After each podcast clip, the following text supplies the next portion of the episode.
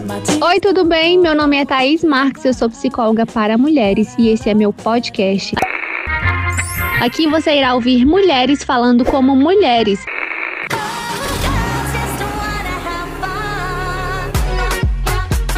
Seja bem-vinda, bora conversar? Oi, gatas! Tudo bem com vocês? Hoje eu estou tão feliz. Olha, já vou avisando que eu estou gravando aqui no, no, na varanda da minha casa, então vocês vão ouvir passarinho. Talvez vocês ouçam também alguns carros passando, alguma coisa do tipo, ou um vento, mas é que eu tô aqui tomando um sorvete e estudando e resolvi gravar o podcast para vocês, porque assim, tá acabando, né, gente? Não quero que acabe. Vocês querem que acabe? Porque eu não quero. Então vamos para sétima fase, sétima etapa. Lembrando que quando vocês cumprirem todas as etapas, vocês vão ganhar um presente. Gente, um presente maravilhoso. Então vamos lá para a sétima etapa enfrentar corajosamente os próprios problemas e os próprios defeitos. O que que significa isso?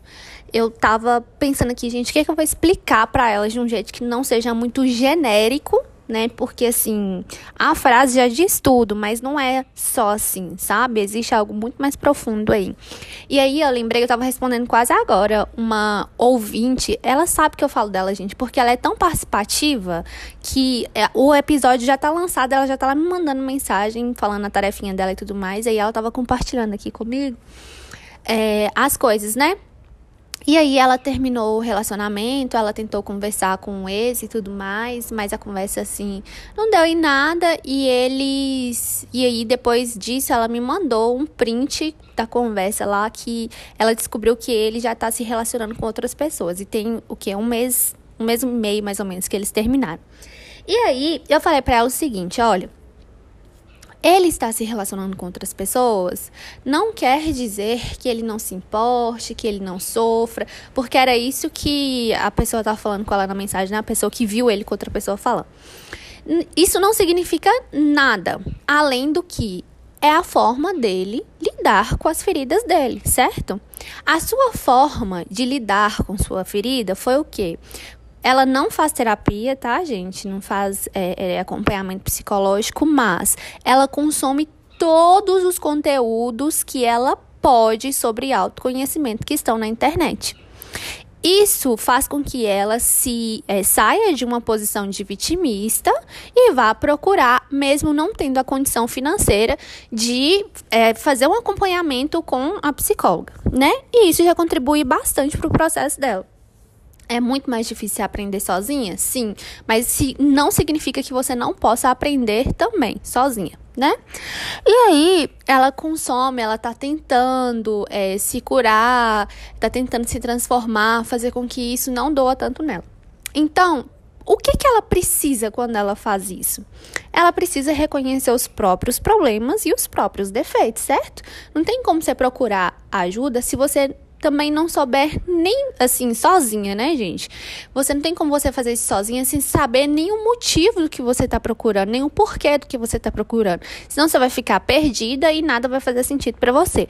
Já na terapia, para procurar terapia, você não precisa disso, porque é durante o processo terapêutico que a gente descobre qual é o problema da questão. Certo? Então o que eu falei para ela foi que mesmo que ele esteja lidando com isso, né, com o término dos dois de uma forma, não quer dizer que isso seja um problema dela. Não quer dizer que isso seja um defeito dela, sabe? Que ela foi insuficiente para ele e por isso ele está, ele está com outra pessoa. Não quer dizer que os dois têm maneiras diferentes de, li de lidar com as próprias feridas. Ela foi lidar com a própria ferida procurando autoconhecimento e transformação. Ele foi lidar com a ferida dele, negando que ele estava ferido e pulando de um relacionamento para o outro, porque ele vai pular de um relacionamento para o outro. Não tem como você manter um relacionamento com alguém que está adoecido sem adoecer outra pessoa e isso consequentemente faz de um relacionamento doentio. Então ele não dura por muito tempo e se dura vira um relacionamento violento certo? Então, reconhecer os próprios problemas quer dizer também separar os próprios problemas do problema dos outros, certo? Não é um problema dela o que ele está fazendo da vida dele. O problema dela é ela estar ferida. O que, que ela vai fazer com isso? Entendido? Mas, então, vocês vão para reconhecer os próprios problemas, você precisa abandonar, né, a direção e o controle de outra pessoa e abandonar os jogos, certo? Então, quando ela se coloca como culpada dele estar com outra pessoa, ela não está abandonando a direção e o controle por, por, ele. Ela quer controlar a forma como ele lida com o problema. Quando ela se sente culpada, ela vai é, conversar com ele, entrar nos joguinhos, sabe? E isso não é reconhecer os próprios problemas. Então, para reconhecer isso, você precisa abandonar a a necessidade de querer direcionar e controlar outra pessoa, a necessidade de entrar em joguinhos, porque isso tudo, sabe o que, que acontece? Te distrai da sua própria vida e dos seus próprios problemas. E isso não faz com que você foque nada, nada, nada, nada na sua transformação. Uma atividade que eu gosto de passar muito para minhas pacientes e que dá muito certo é escrever. Eu não sei se você, eu já comentei isso aqui com vocês porque nossa, a gente já conversou de tanta coisa, né, que eu nem sei. Mas o que que significa? Você vai precisar aqui para enfrentar os seus próprios defeitos e os próprios problemas. Lembra que eu falei lá que não tem como enfrentar uma coisa que você nem sabe o que é? Eu quero que vocês experimentem escrever tá? Não quer dizer que vocês têm que ah, escrever um livro, fazer um negócio elaborado. Não. É simplesmente a primeira coisa que vier à sua cabeça. Ai, é, vocês vão examinar, né, o que está acontecendo na sua vida agora. Isso é importante porque é agir com consciência na sua vida no presente, tá? E você vai pensar: o que que me faz me sentir bem? E o que que me faz me sentir mal? E você vai fazer isso em forma de lista, tá? Você vai examinar to todas as lembranças que você tem, boas ou ruins, as realizações, os fracassos, as mágoas, e vai escrever, listando tudo isso. Você quiser listar, separando o que faz te sentir bem, o que faz te sentir mal, ótimo. Então, você vai dar um enfoque, né, nas áreas que você acha mais difícil e vai fazer. E vai escrevendo, escrevendo, escrevendo, faz um relato completo. O problema é com seus pais? Escreve então o que, que eles fazem que faz você se sentir mal. O problema é relacionamento? Escreve o que faz te sentir mal, o que, que te faz sentir é, bem. Ai, o que é sou eu mesma, o que em você que você não está gostando, o que que você gosta, porque isso tudo vai iniciar o seu processo e vai fazer com que esse processo é, seja gratificante, porque você vai estar reconhecendo em você os seus, as, os seus problemas e os seus defeitos, ok? Depois de fazer isso, se você tiver algum terapeuta, alguma psicóloga, eu quero que você leve para terapia e leia. Se você não tem isso, é, na verdade, se você não tem uma terapeuta, é, eu quero que você escolha uma pessoa de confiança que você sabe que vai te compreender de alguma forma. Aqui, essa pessoa, ela não precisa analisar e nem te dar nenhum parecer. O que ela precisa é só ouvir. Ouvir, gente. Escolhe uma pessoa que saiba ouvir. E essa pessoa não pode ser seu parceiro, tá? Para quem estiver namorando.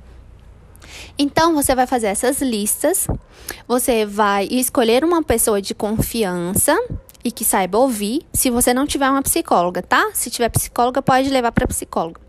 Porque eu preciso que você experimente a sensação de falar sobre você e se sentir aceita porque isso te traz um, o resultado de experienciar quais são seus defeitos, quais são seus problemas, sem se sentir julgada e criticada por isso. Esse é o grande resultado. Eu acho que a maioria de vocês não sabe como é ser ouvida sem ser julgada ou criticada. Eu acho que esse, na verdade, para mim é um dos maiores prazeres da terapia.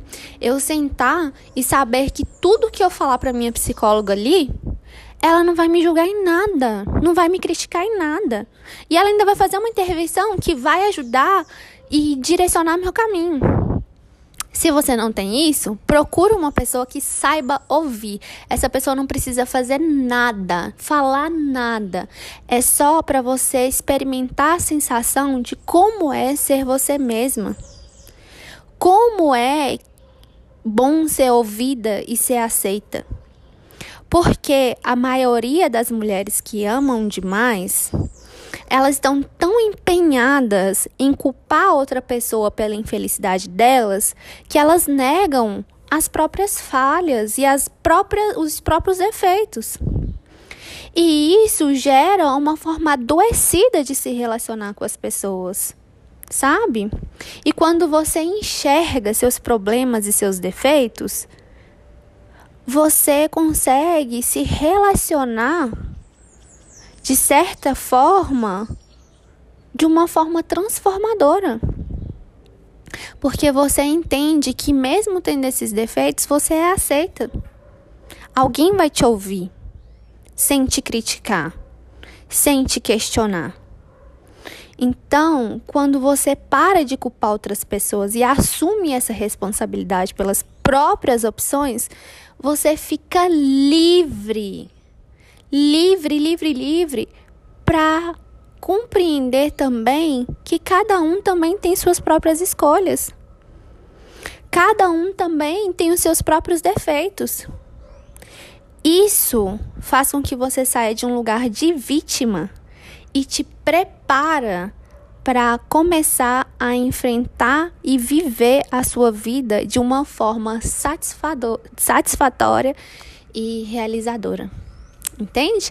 Então, essa é a etapa 7. Quero que vocês façam essa atividade. Depois me contem como foi, tá bom? Ó, uma cigarra começou a cantar aqui, gente. É isso. Um beijo para vocês. Até o próximo episódio. Qualquer coisa me chama lá, tá? E não esquece. Gostou desse episódio? Envia para alguém, para alguma outra mulher que esteja também precisando fazer esse exercício na vida delas e transformar a vida delas para melhor, ok? Ó, um beijo para vocês. Até mais.